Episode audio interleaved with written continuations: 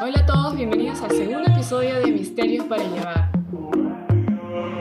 Para los que me escuchan por primera vez, mi nombre es Daniela Jiménez y este es un podcast sobre todo lo oculto, todo lo misterioso y sobre todo aquello que no nos podemos explicar. Bueno, como ustedes saben, soy de Perú. Aunque vivo en Alemania, estoy muy al pendiente de mi país y pronto son las elecciones electorales para escoger al presidente. Ahora, hay muchos personajes que están postulando a la presidencia de, mi país y uno de ellos es Hernando de Soto quien hace unas semanas, bueno, quien hace unos días, eh, dijo que se vacunó en los Estados Unidos. De esta manera, saltándose la cola. Y bueno, esto es un tema muy discutible porque ya le tocaba poco, pero bueno, él quiso irse a los Estados Unidos para vacunarse. Y ahora que estoy hablando sobre un pequeño tema médico, este episodio se va a tratar sobre uno de los doctores más sanguinarios y fríos de la historia, quien fue el ángel de la muerte. Este doctor se llamaba Mengele y era un doctor de campo de concentración quien consideraba a las personas material de investigación. Este doctor torturó a muchas, muchas personas en diversos experimentos que en este episodio les voy a contar. Incluso muchos de ellos terminaron muriendo. Todo esto era parte ¿no? de la ideología nazi de la higiene racial, se podría decir. Bueno, empezamos entonces con la historia. Eh, Mengele nació en Günzburgo, un pueblo en el estado de Bayern. Bayern, muchos de ustedes conocen Bayern por el equipo de fútbol, el Bayern de München, o Múnich. El equipo que, con la camiseta roja, em, donde jugó, por ejemplo, Claudio Pizarro. Y exactamente de, de ese estado era Mengele. Ahora, este doctor estudió también un doctorado en mi universidad, en Frankfurt, en la Universidad Goethe. Ahí hace su doctorado en un instituto perteneciente a la universidad que se llamaba Biología de la Herencia y la Higiene Racial en Frankfurt. Hoy en día un instituto no se podría llamar más así porque es ciertamente muy racista. No se puede hablar hoy en día de una higiene racial. Este doctor vivió en Frankfurt, en la ciudad en la que yo viví, más o menos en los años 40, en los que terminó de hacer su tesis sobre el labio leporino en los niños. Y luego de esto se enlistó al, al, ejército nazi para luego ser mandado a Auschwitz. Ahora, seguro muchos han escuchado de este nombre Auschwitz por los campos de concentración, pero primero les voy a explicar más o menos qué es un campo de concentración. Era un lugar en los que se recluían a judíos, no solamente a judíos, a, perseguidos políticos, homosexuales y de diferentes etnias que no iban acorde al estándar racial que el régimen nazi eh, se esperaba o que quería. Y en este lugar o los hacían trabajar o simplemente los mataban. Pero también había una parte de estas personas, una porción de estas personas que eran utilizadas para experimentos. Entonces Auschwitz está localizado en Polonia, es un campo de concentración nazi donde la mayoría de los que iban a parar ahí eran judíos. Y es aquí donde Joseph Mengele, el ángel de la muerte, viene a parar para realizar sus experimentos. Pero antes de contarles, contarles un poco sobre los experimentos, les voy a contar cómo es Auschwitz y también contarles que no solamente hay un, Auschwitz, sino que hay dos Auschwitz. El primero, el Auschwitz se podría decir decente, es un campo de concentración de edificación moderna, con pabellones que están muy bien y perfectamente distribuidos. Yo estuve en el 2015 eh, ahí, fui a visitar y cuando uno ingresa se topa con un portón de rejas que dice el trabajo te liberará. Ese es el portón en el que todas las personas que llegaban leían por primera vez. Luego son separados y son dirigidos a diferentes pabellones. Y en ahora ese lugar es más que todo un museo. Y cuando uno entra puede ver, por ejemplo, maletines amontonados, puede ver... Eh, lentes amontonados, puede ver el cabello de las personas también acumulado. Incluso hay, mucho, hay maniquíes que tienen em, el atuendo de los internos. Internos eran como los nazis llamaban a estas personas que eran recluidas en este lugar. Ahora, existe el otro Auschwitz, que es el Auschwitz, yo lo voy a llamar Auschwitz Fábrica de la Muerte, y está muy cerca del Auschwitz decente, moderno. Este Auschwitz se llama Birkenau. Y imagínense un campo enorme, eh, más o menos unos seis estadios de fútbol, enormes, como una, una, un campo que no puedes llegar a ver hacia el otro lado, porque es tan grande que no logras ver. Em, este lugar te recibe, te recibe con una entrada también grande, como si fuera de estación de tren, por donde también ingresa un tren, porque los rieles van hasta el fondo de este recinto. Y ahí se pueden ver barracas. Barracas eran los lugares donde vivían los judíos, también donde dormían. Y todas están eh, una tras la otra, en varias, varias filas. Muchas de estas ya no están en pie porque han sido destruidas, pero se pueden ver las bases. Ahí también puedes ver, por ejemplo, em, las barracas que eran destinadas para eh, las duchas de gas y donde se les terminaba por matar. Incluso también habían barracas donde se experimentaban. Y aquí Joseph Mengele experimentó con muchas etnias, pero tuvo una preferencia en, por ejemplo, los Roma judíos y los gemelos. Ahora, seguramente yo les digo Roma y eh, nosotros pensaríamos directo en la ciudad, en la ciudad, en la capital de Italia, ¿verdad? Pero no, los romas son una etnia, son un grupo de personas originarias de la India que están establecidas en Europa, pero no solo ahí, sino también en todo el mundo. Y quizás ustedes no lo conozcan como Roma, sino como gitanos. Exactamente, Mengele experimentó con gitanos, con judíos, con gemelos y de preferencia con niños. Sus experimentos eran muy gráficos, eran muy inhumanos, porque imagínense, inyectaba químicos en los ojos de los niños, de los gemelos, para cambiar su color. Y obviamente esto no causaba otra cosa más que una ceguera, infecciones e incluso la muerte. Y lo más espeluznante, lo más perturbador, es que guardaba los ojos luego como trofeo. También operaba sin anestesia y operaba a ambos hermanos, a los gemelos, como para medir qué gemelo era el que sentía más dolor. Y de esta manera poder medir el umbral del dolor que cada uno tenía. También los inyectaba con tuberculosis o virus como la tifus.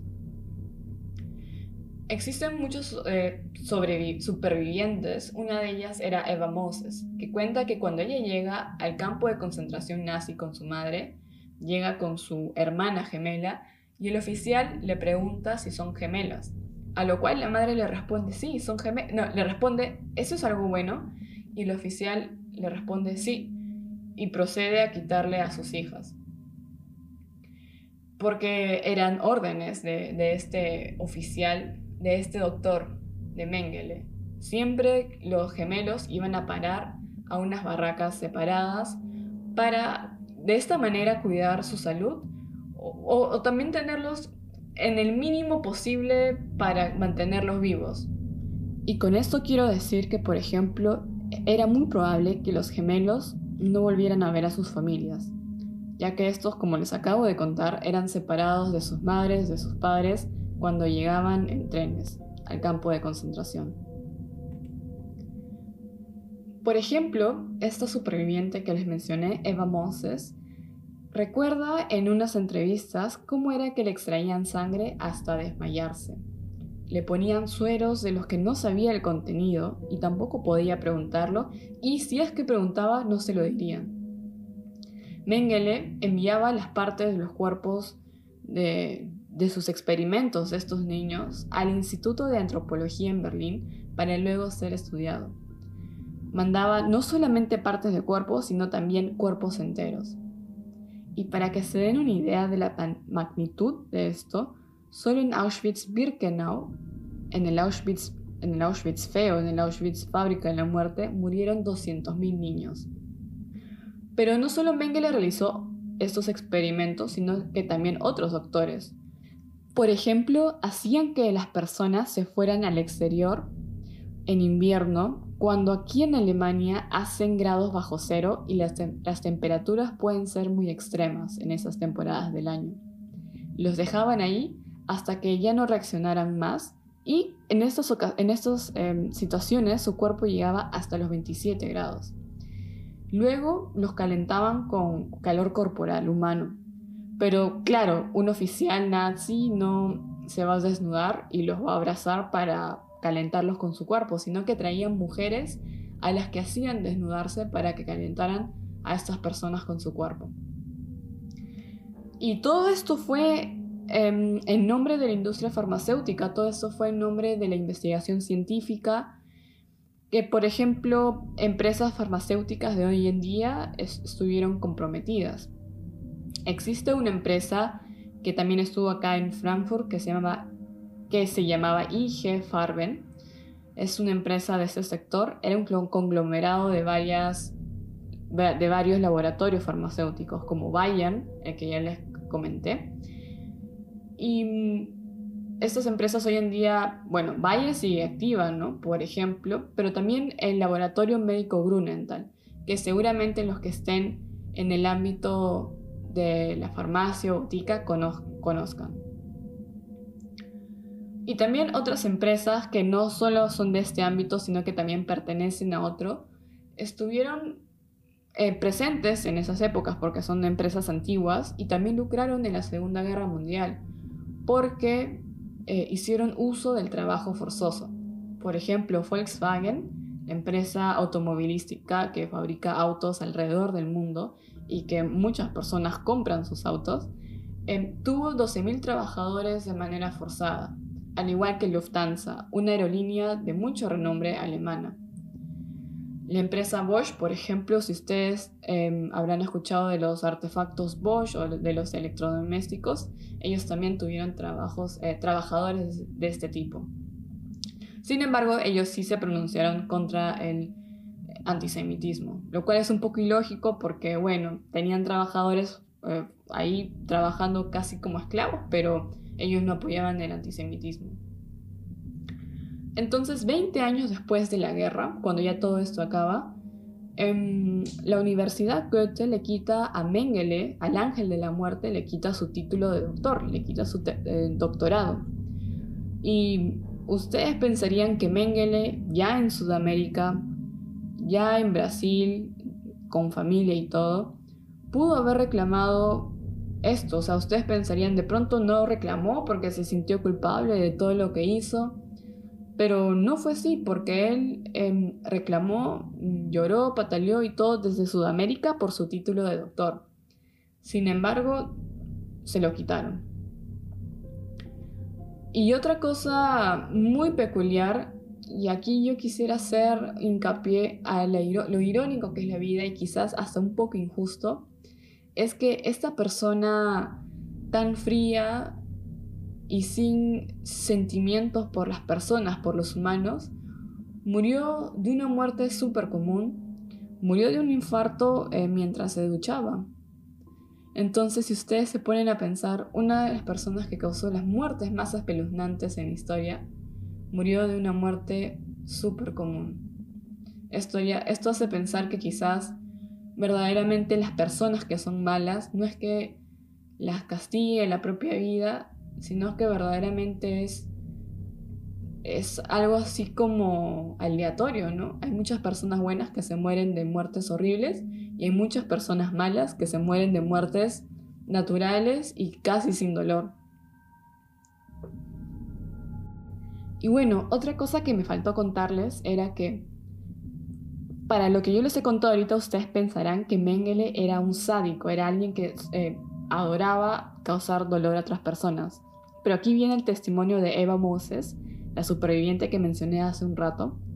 Y es que ella dijo, eh, él no puede serlo, porque él no es que tenga placer, no es que disfrute causar dolor, es simplemente que no siente nada. Es ese cinismo que lo ciega de ver el dolor de otras personas porque no lo veía como personas, no lo veía como humanos, sino como simplemente conejillos de India con los que él iba a experimentar. Y bueno, a todo esto, como él perteneció a una universidad, que es la Universidad eh, de Goethe de Frankfurt, la universidad organiza de vez en cuando exposiciones sobre este doctor, sobre el ángel de la muerte. Y muchos pensarían que quizás no es lo mejor mostrar porque es algo quizás que nadie aquí se esperó que pasara, nadie quiso que eso pasara y es una cruz con la que cargan los alemanes, el, el régimen nazi que exterminó a muchas personas. Sin embargo, ellos lo muestran y alrededor de Alemania se pueden encontrar diferentes monumentos en honor a estas víctimas. Y en honor también a... No en honor, pero es como un recordatorio para algo que no tiene que volver a pasar. Y eso me hace acordar a un conflicto que hubo en mi país, que, en Perú, sobre el terrorismo. Que también hubieron muchas víctimas que perdieron la vida a manos de estas personas, que también fueron víctimas de, de esta guerra interna que hubo. No sé si sea válido llamarlo así, pero eh, fue un grupo, un grupo peruano de personas que estuvo contra el mismo Perú. Entonces, bueno, un conflicto una guerra que hubo interna, se podría decir. Y en Lima existe un museo sobre estas épocas, sobre las épocas del terrorismo, donde se muestran todas las cosas que, pasaron, todos los horrores y atrocidades. Hubo un debate, una polémica, porque muchos decían que eso sería apología al terrorismo. Mostrar todo eso sería hacer la apología a estas creencias tan extremas que nos llevaron a esa situación. Sin embargo, como ya les he mostrado, es muy importante visualizar estos sucesos históricos. Es parte de un legado el cual tenemos que siempre tener presente para que no vuelva a suceder. Y bueno, con esto llegamos al final del segundo episodio, espero que les haya gustado. Si tienen interés de saber un poco más sobre Auschwitz, eh, mándenme un mensaje, así yo también puedo hacer quizás un episodio sobre mi visita a este campo de concentración que bueno, no fue tan bonita, pero sí eh, muy interesante. Y también no se olviden de seguirme en mis redes sociales, me encuentran en Instagram como arroba misterios para llevar. Y no se olviden de pensar muy bien, esto es para mis, los que me escuchan, que son de Perú y que van a votar, no se olviden de informarse bien sobre los candidatos para definir su voto. Y bueno, nada más, nos vemos, bueno, nos vemos, no, nos escuchamos la próxima semana. Chao.